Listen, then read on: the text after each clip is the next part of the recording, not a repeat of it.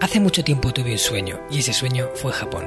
Me llamo Marcos Cartagena y quiero darte la bienvenida al Hanasaki Podcast, un lugar donde te hablaré de las enseñanzas más valiosas que he aprendido de la cultura japonesa, mis propias reflexiones sobre la vida y una sección de entrevistas que he titulado Personas con Ikigai, en la que traeré a hombres y mujeres que han encontrado su propósito vital y trabajan cada día para hacerlo realidad. Espero de corazón que disfrutes de los minutos que están por llegar y por último un breve mensaje en japonés que deseo algún día seas capaz de descifrar. Hanamitai ni seichuste saite kudasai. Hola a todos mis estimados oyentes de Hanasaki Podcast Creciendo con Japón. Space wo akaruku tamotsu tame no shiritai desu ka? Te acabo de preguntar en japonés si te gustaría conocer una estrategia para mantener los espacios más despejados y sin sobrecargar. Es muy común que sin darnos cuenta acumulemos demasiado y vayamos llenando todo con más objetos de los que caben antes de comenzar a romper la armonía. ¿Te pasa que a veces miras un rincón de tu casa y tienes la sensación de que sobran cosas? Pues hoy te voy a enseñar un sencillo recurso que puede ayudarte en este sentido. Es el momento de hablar del pilar minimalismo del sistema Hanasaki a través del cual tratamos de eliminar parte del ruido que hay en nuestras vidas y aprendemos a centrarnos en lo que de verdad importa. Vamos allá con el episodio. Como te decía en la introducción, es muy frecuente que sobrecarguemos los espacios y los llenemos de más cosas de los que en realidad caben, que hagamos que estar en ese lugar nos dé una sensación incluso negativa de percibir demasiado de ver que los lugares acumulan más cosas de las que incluso ese lugar casi permite, sin romper esa armonía. Lo que queremos es tener armonía, tenemos un lugar en el que poder estar tranquilos, en el que incluso nos aporte paz, serenidad, o sea, que estemos a gusto, que nos transmita energía positiva, eso es lo que queremos. Y lo que no podemos conseguirlo es si vamos saturándolos con objetos de más. Aquí es donde llega la hora de primero ver cuál es la situación inicial, cómo de sobrecargados tenemos los lugares. ¿Vale? Échale un vistazo a tu casa, échale un vistazo a tu despacho o a esos sitios donde pasas más tiempo y evalúa si hay más o menos de lo que necesitas o si hay más o menos de lo que ese lugar casi incluso permite. ¿Vale? Una vez has hecho esto y has valorado la situación, puedes empezar a reducir. Pero no te va a servir de nada si luego lo vuelves a llenar, si estás constantemente llenando. O sea, si vacías y luego vuelves a llenar, otra vez estamos en la misma situación. Yo cuando estaba en Japón y, entraba en esos templos, en esos jardines, en esos lugares tan minimalistas, tan zen, con tan pocas cosas, de verdad que me daba una sensación de, de armonía. O sea, una sensación como si estás en ese, en ese sitio te diera incluso energía positiva, ¿vale? Y eso es lo que siempre he tratado de buscar para mi casa, para mi despacho, para los lugares donde estoy. Buscar la armonía que hace que ese lugar esté en, en una, llamémoslo, vibración positiva, ¿vale? Y yo para eso hago lo siguiente, y es definir un número de objetos limitados para el espacio concreto y no sobrepasarlo. ¿Vale? ¿Qué consiste esto? Decir, pues mira, en este sitio, por ejemplo, en esta estantería o en este armario o en la cocina o en estos cajones, no va a haber más de X cosas. Esto es el límite del lugar. Lo defines tú. Y esto depende de la persona, puede cambiar, porque la percepción cambia. Hay gente que su umbral de sobrecarga está más alto que otras. Hay gente muy minimalista que a la mínima que pone algo ya lo ve sobrecargado y otras personas pueden meter más sin tener esa sensación. ¿Ok? Pues eso es un poco lo que tenemos que definir. El límite. Y luego comprometernos a respetarlo. Y ese límite lo podemos aplicar prácticamente en todo. Ya sea nuestra mesa, ya sea eh, el armario de la ropa, ya sea la estantería de libros. Entonces vamos a ver un ejemplo aplicado. Imagínate que tienes una biblioteca en casa y, bueno, pues tú vas comprando libros o te van regalando. ¿Qué pasa? Que esa biblioteca al principio está genial, pero luego empiezas a poner libros delante de los libros porque no te caben. Y cuando te regalan un libro nuevo, pues lo metes arriba de los libros, ¿no? Y ya en ese hueco que queda entre la estantería de arriba y los libros que ya has metido, pues metes más libros y así empiezas a llenarlo en exceso. Y eso te ocurre porque no hay un número limitado de libros. Quiere decir, no voy a pasar de esto, o no voy a pasar de tener eh, la estantería con, con los libros que quepan sin tener ni un solo libro arriba ni un solo libro por delante. Y aquí llega lo bueno.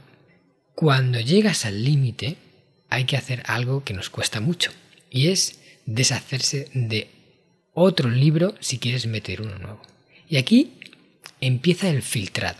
Y esto es genial porque va a hacer que la calidad de lo que tenemos sea siempre mejor.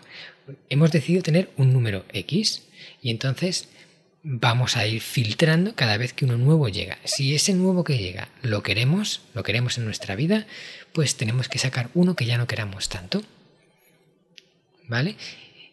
Y cogemos un libro, elegimos uno lo donamos, lo regalamos, lo vendemos, hacemos lo que, lo que queramos con él, pero lo sacamos de ahí. O lo metemos en una caja, que eso también es lo que yo hago habitualmente, es tengo como cajas o lugares donde voy metiendo los objetos de los que me quiero deshacer para no tener que hacerlo, pues si me quiero deshacer de un libro, un libro solo, pues, llevarlo al sitio y perder tiempo solo con un libro, sino acumular a lo mejor hasta que una caja de libros llena y entonces llevarla tal cual a un sitio en el que acepte libros, una biblioteca en el que puedas donarlos o incluso una tienda de estas que te los compra a un precio muy económico, pero casi que te hace el favor de quedarse con ellos porque tú no los quieres y te llevas algo a cambio, ¿no? De llevarlos allí. Pero siempre tienes el tamaño concreto. Entonces, la biblioteca va quedándose con los libros que más te gustan, que más quieres tener, que más aprecias. Y todo lo demás va saliendo, va saliendo, va saliendo. Con el paso del tiempo, lo que habrá en esa biblioteca será puro lo bueno, o puro lo que a ti más te conecta, más te gusta.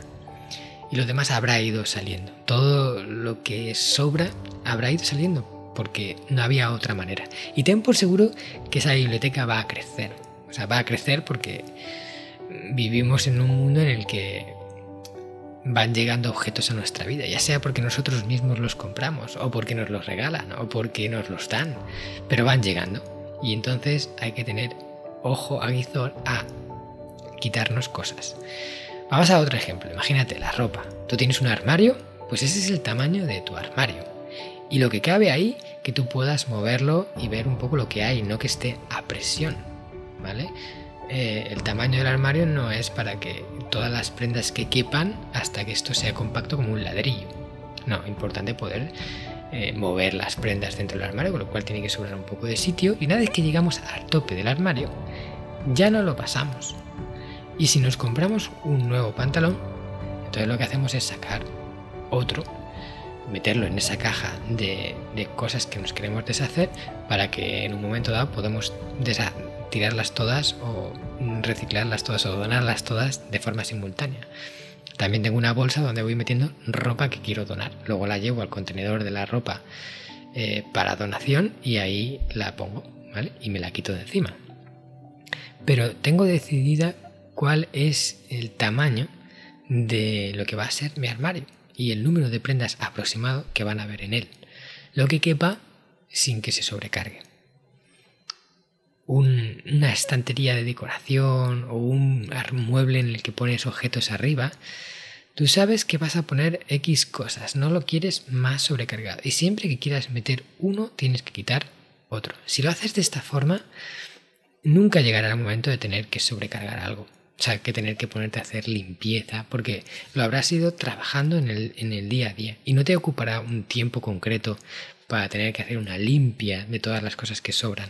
O que cuando llegue el momento de hacer una mudanza te den los siete males porque eh, tienes la casa tan llena de cosas que no sabes qué hacer con ellas. Porque aquí viene un problema. El problema es tirar y dónde tirar. Siempre y cuando tengas un poco la conciencia de que no quieres coger y tirarlo al contenedor de la basura y que acabe en cualquier sitio o que se queme siempre que podía haber sido algo que se podían haber aprovechado los materiales, con lo cual lo podrías haber reciclado. O sea que tirar tiene su tiempo.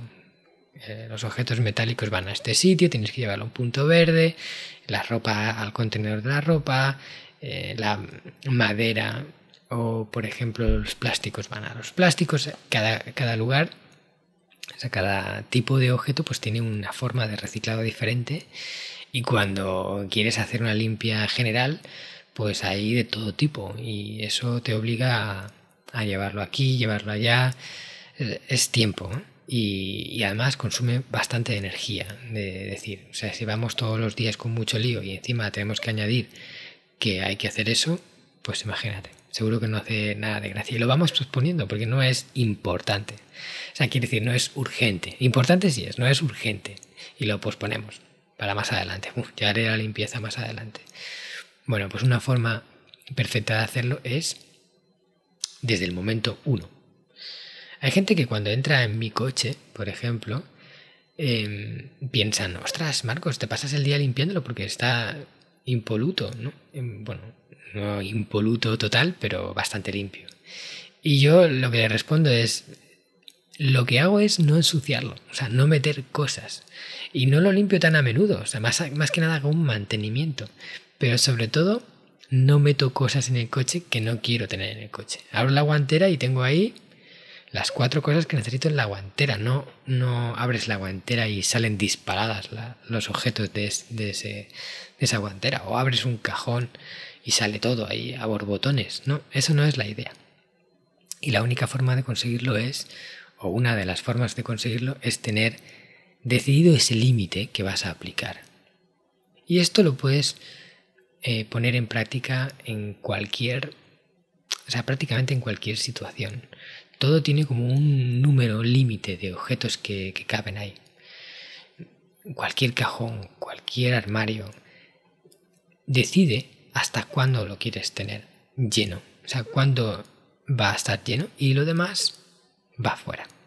De esta forma, despejaremos de nuestra vida cosas que nos sobran, cosas que nos roban pequeñas fracciones de tiempo, pequeñas fracciones de espacio y que en suma es mucho. En suma es mucho más de lo que imaginas. Y vamos aplicando estas estrategias y cada vez, cada vez vamos teniendo menos y vamos pudiendo dedicar tiempo a, las cosas verdaderamente importantes. No a recoger, no a limpiar nuestra casa de, de, posesiones innecesarias, sino pues dedicárselo a nuestra familia, dedicárselo a nuestra evolución personal, dedicárselo a quizás un proyecto a nivel laboral que estamos arrancando y para el que nunca tenemos tiempo y siempre vamos posponiendo. Para esas cosas, para cuidarnos, hacer deporte, y tener mejor salud, para aplicar el sistema Hanasaki en definitiva. Así que el pilar minimalismo nos ayuda a despejar y así podemos dedicar tiempo a otros pilares también importantes, como el Ikigai. Con esto, oyentes del podcast, llegamos al final. Muchísimas gracias por estar allí al otro lado escuchándome y prestándome tu valioso tiempo. Me gustaría que si fuera posible compartieras este episodio con una persona que sientas que este recurso en el que hemos hablado sobre cómo limitar el número de, objetos dentro de un espacio puede ayudarle, se lo mandes ya sea por WhatsApp, por email, por Facebook, como tú quieras, pero se lo hagas llegar para que este conocimiento, este tip pueda llegar más lejos. También te comento que si te ha gustado la temática de hoy en la que hemos hablado de minimalismo, puedes escuchar también el episodio número 63, en el que hablo de la palabra osoji y de la costumbre de Japón de hacer una gran limpieza una vez al año. También muy interesante. Por último, solo decirte que si me escuchas de forma habitual y no te has suscrito al canal, te invito a que lo hagas, porque así te llegarán las notificaciones de cuando salga un nuevo episodio y no te perderás nada de Hanasaki Podcast. Ahora ya sí, me despido. Isoniko no o este totemo tanoshikatta minasan. Sayonara. ¿Qué tal? ¿Te ha gustado el contenido de hoy? Si es así, te estaría súper agradecido si pudieras ponerme una reseña positiva en Apple Podcasts, Evox o la plataforma que utilices de forma habitual. Esto me va a ayudar a hacer llegar a más personas un contenido que realmente creo que es valioso. También te recuerdo que todos los oyentes del podcast tenéis la posibilidad de descargar de forma gratuita el primer capítulo del libro, del cual soy autor, El Sistema Hanasaki, los nueve pilares de Japón para una vida centenaria con sentido, y además un pequeño ebook complementario que he escrito y titulado Los 27 superalimentos de la dieta japonesa, donde hablo de aquellos alimentos que según se cree ayuda a los japoneses más longevos a vivir hasta los 100 años. Puedes descargar estos dos obsequios en marcoscartagena.com barra regalo. Nos vemos en el próximo podcast y como dirían en japonés, mata kondo, soremade o genki dene.